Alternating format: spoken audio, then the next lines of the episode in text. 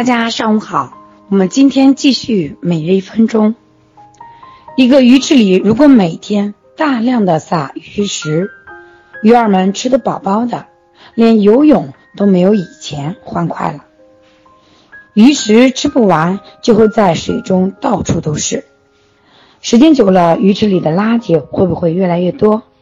鱼池的环境会不会越来越糟糕？甚至可能会导致鱼儿生病或者死亡。其实这个问题大家都会解决。那么我们自己遇到类似的问题，你依然可以轻松解决吗？通过今天的例子，一分钟教大家调好富贵病。调好富贵病跟吃饭一样简单。你可能听到这个标题觉得不可思议，可是我想问大家一个问题。四十年前，你问问我们老一辈人，他们什么时候才能吃饱饭、吃到肉？那只有逢年过节的时候。可是那个年代的人干重体力活，就很多天还没亮就出门，天黑了才回家。他们砸缸炼铁、修梯田、开荒，所以那个年代的人吃不饱，却要干重体力活，代表着什么呢？进入身体的营养不够，但是体力劳动却要消耗更多的能量，所以那个年代大部分都是低血压、低血糖。可是看看我们现代人，早上能吃到肉，中午能吃饱，晚上能吃得更好。我们一天三顿都像四十年前过年一样。可是我们现代人几乎没有了体力劳动。那就意味着什么？我们吃进来的营养和能量超标了，可是我们没有活可干，也不用动了，我们消耗不掉，这就会导致脂肪燃烧不掉，糖分代谢不掉，我们就形成了高血压、糖尿病。所以，什么叫富贵病？就是吃饱了撑的。那这样一个疾病，怎么可能用药物来治好？所以调好这个疾病很简单，管住嘴巴就是让进来的脂肪和糖分减少，迈开腿就是让身体多余的这些脂肪和糖分开始燃烧，达到平衡。这就是真正调好富贵病的秘密。大家说今天的一分钟和我刚才说的例子是不是差不多的？一个鱼池里面如果撒的鱼食过多，我们的鱼。已经吃的很饱了，就吃不掉了，导致鱼缸里很多剩的鱼食。那么时间久了，会不会污染我们鱼池里面的环境？那这多余出来的鱼食是不是就叫做垃圾？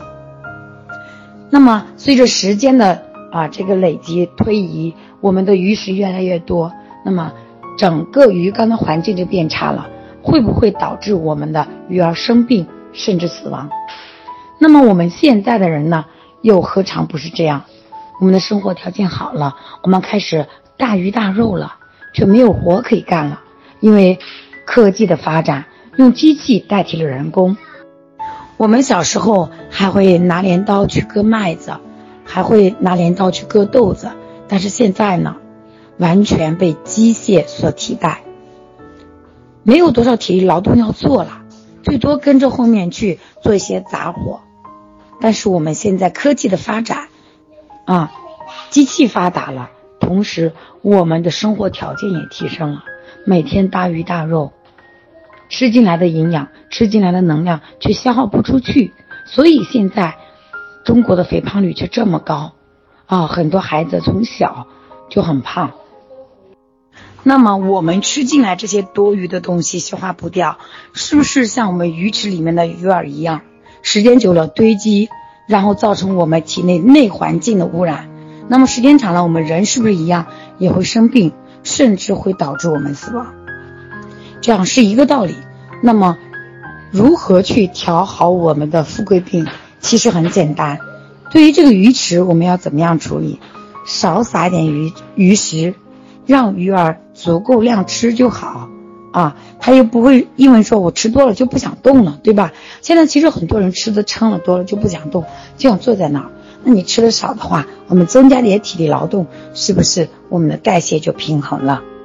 我们吃进来的食物其实就像给我们的汽车加的油一样，这个油它是好的，但是加进来之后是要发挥它的作用，是让我们产生价值，而不是停留在身体里面。